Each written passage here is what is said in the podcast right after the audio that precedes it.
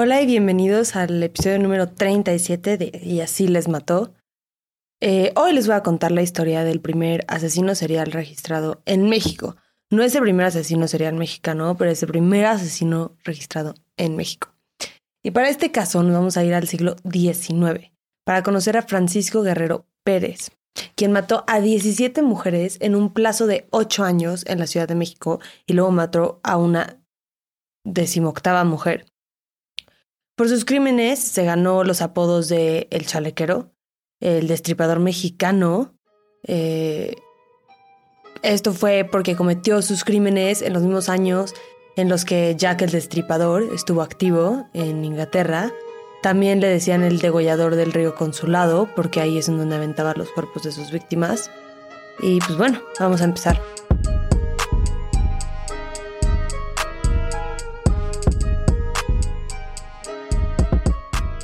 Algo importante antes de empezar.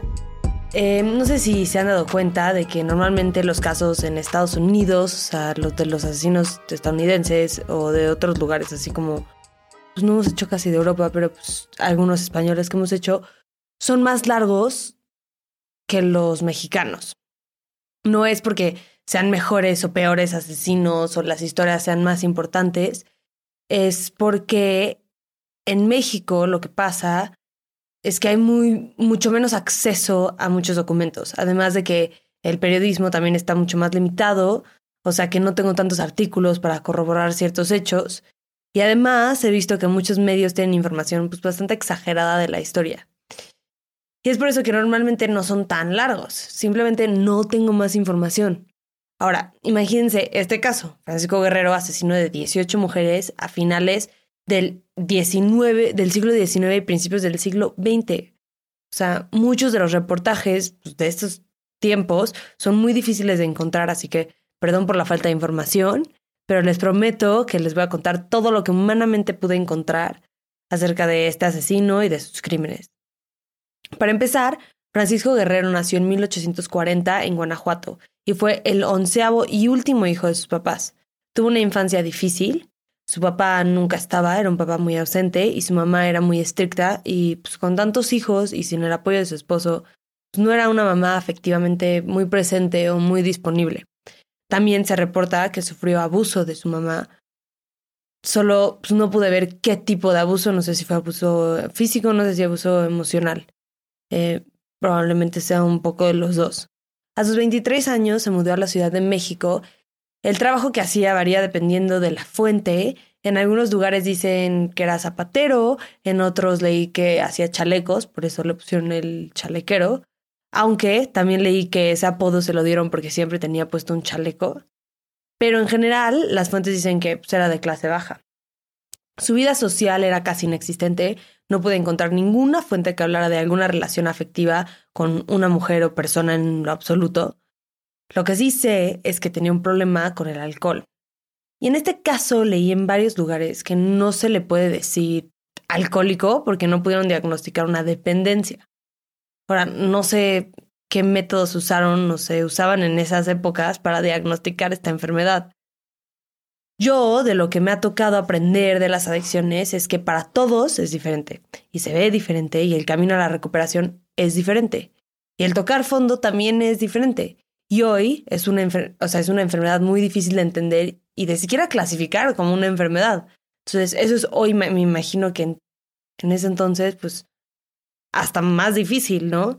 Entonces, no estoy tan segura de que haya, de que haya sido un diagnóstico pues, muy comprensivo. Pero el punto es que tomaba mucho y muy seguido, pero nunca cuando mataba. La mayoría de sus víctimas eran trabajadoras sexuales otras de las similitudes entre este asesino y Jack el Destripador. Las escogía porque son miembros muy vulnerables de, en nuestra sociedad, siempre lo han sido. Eh, no, se no, se reportan mucho sus desapariciones eh, de trabajadores y trabajadoras sexuales. Y así mismo, pues no se investigan tanto.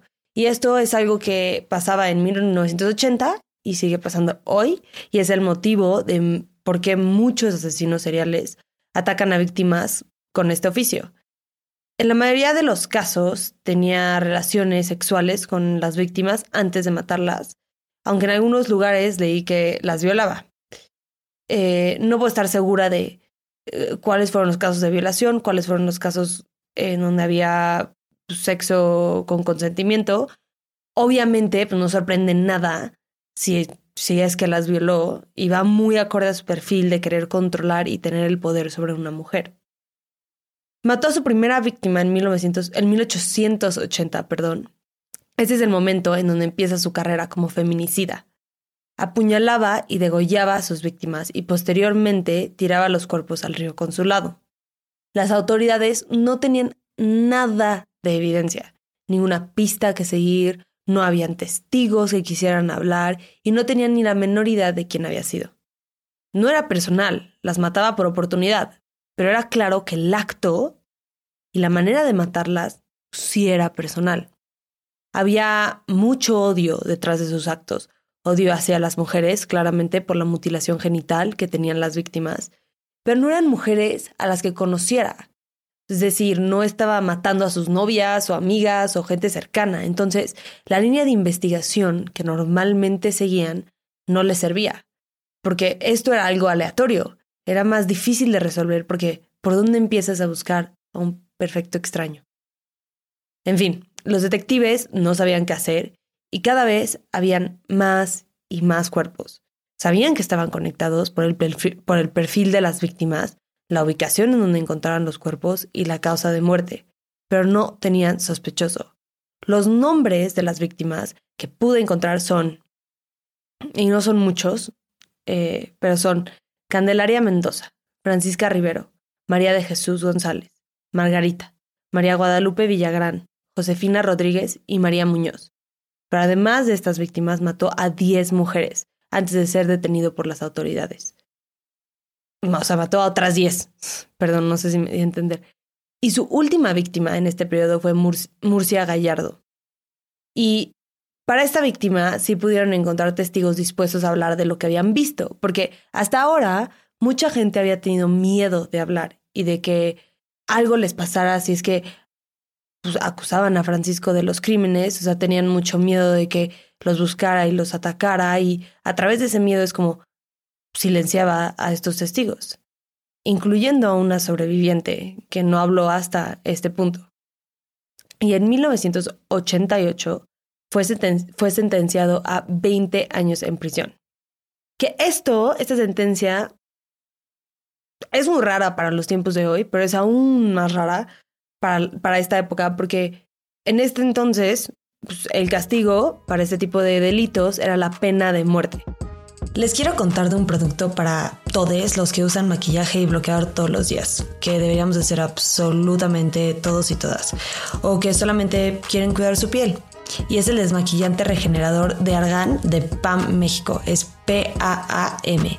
Es un producto increíble que puedes usar para desmaquillarte. Simplemente aplicas unas gotitas en ojos y rostro y lo masajeas y lo retiras con agua o con una toalla húmeda y luego te puedes lavar la cara con otro jabón, que es lo que yo hago, que es para que se me quite todo por completo. Es una técnica que se llama doble lavado y funciona para la gente que usa mucho maquillaje o que se está reaplicando el bloqueador muchas veces en el día, que deberíamos hacer todos, lo repito.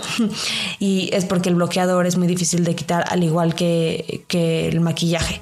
Y siempre, siempre, siempre el primer paso de esta técnica es un jabón o un desmaquillante a base de aceite como este y funciona perfecto.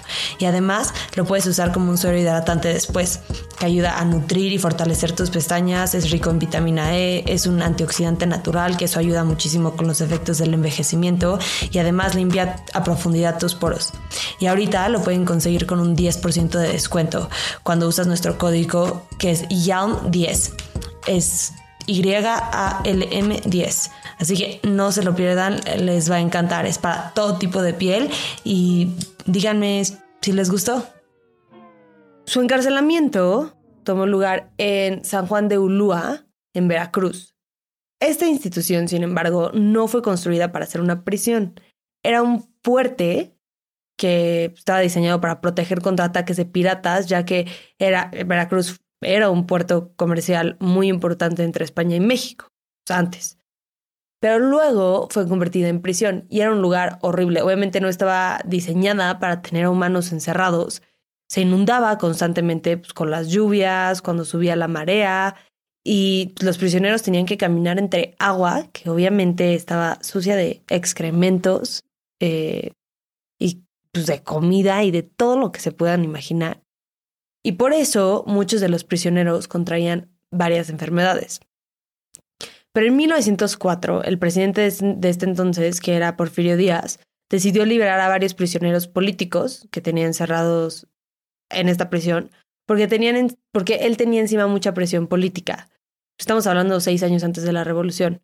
Y para intentar calmar pues, este tema, esta presión política que tanto sentía, tomó esta acción, los iba a liberar.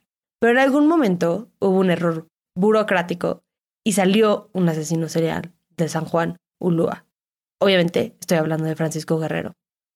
Contuvo su necesidad de matar algunos años, al parecer, y no fue hasta 1908 que mató a su siguiente y última víctima, una mujer de tercera edad con el nombre de Antonia. Pero en este asesinato cometió muchos errores. No sé si esperaba que la comunidad le tuviera el mismo miedo que le habían tenido en el pasado pero hubo varios testigos. El primero fue José Inés Rodríguez. Él estaba sacando a sus vacas a pastear cerca del río con su lado cuando escuchó los gritos de una mujer y luego vio a Guerrero apuñalarla y luego casi decapitarla. Y otros testigos lo vieron intentando lavarse la sangre de su ropa después. Así que el 3 de junio de 1908 regresa a prisión por este crimen, pero esta vez ingresó a Lecumberri el Palacio Negro. De esta prisión hablamos el jueves pasado en el episodio del Patreon. No se lo pierdan. Únanse al Patreon, de verdad que les doy pues, mucho más contenido, muchos casos nuevos. Hoy, ahorita ya pueden escuchar este 10 episodios si quieren. Entonces, únanse, de verdad. Nos están, bueno, me están apoyando a mí mucho para seguir haciendo el podcast. Eh, y si les gustan las historias, pues sí, les recomiendo que vayan a checar el Patreon. Pero bueno, regresando al caso. En algún punto de su internamiento aquí, lo sentenciaron a morir. Y no sé el año, pero sé que un 11 de julio se reportó que lo iban a fusilar en algún punto de las siguientes semanas. O sea, se escuchaba en el artículo muy, como que iba a ser ya muy, en muy poco tiempo, ya estaban a punto de, de hecho, en algún punto dice el artículo que se supone que le iban a fusilar un fin de semana antes. Pero por alguna razón, esto nunca pasó. Y se murió en diciembre de 1910 a sus 70 años. Eh, la causa de muerte no se conoce, se reporta que fue una enfermedad, o sea, que pudo haber sido una enfermedad o que pudo haber sido un accidente eh, en la cárcel en el que se haya caído y se pegó en la cabeza, pero no hay ninguna causa oficial. Aunque normalmente se le atribuyen 18 víctimas, no podemos estar seguros de que no hubo más. Y probablemente nunca lo sabremos. Gracias por escuchar. La próxima semana les voy a contar el caso que fue muy famoso a finales del año pasado. Este nos lo pidió Serge, el hermano de Roy. Eh, muchas gracias por pedirnos del caso. Y es el de los Idaho Murders, que son cuatro estudiantes que fueron asesinados en su casa en Estados Unidos, en un pueblo que se llama Moscow, en Idaho. Eh, no se lo pierdan, es un caso muy interesante, es un caso que sigue activo. Em, entonces, pues sí, ahí los veo. Gracias, bye.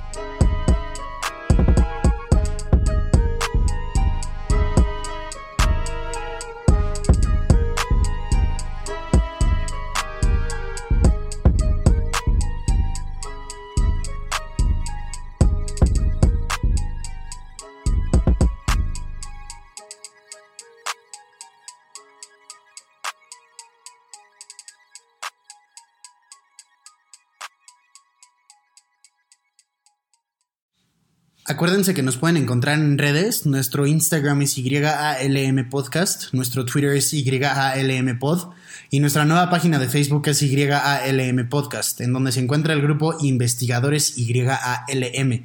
En este grupo vamos a estar teniendo discusiones respecto a los casos que vemos semana con semana. Así que ahí lo pueden checar. Gracias, bye.